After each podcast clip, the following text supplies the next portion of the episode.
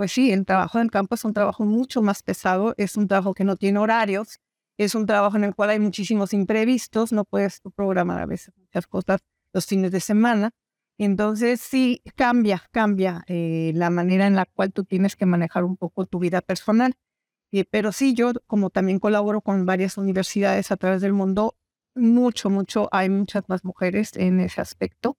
Eh, inscritas ahora en la carrera de medicina veterinaria, pero también si lo ves en esas estadísticas, también en interés que, tienen, que tienen todos en general los estudiantes es hacia otro ya el campo, que antes era muchísimo de interés también, sobre todo los ingenieros agrónomos. que había, había muchos ingenieros agrónomos interesados en irse al, campo, a las grandes especies.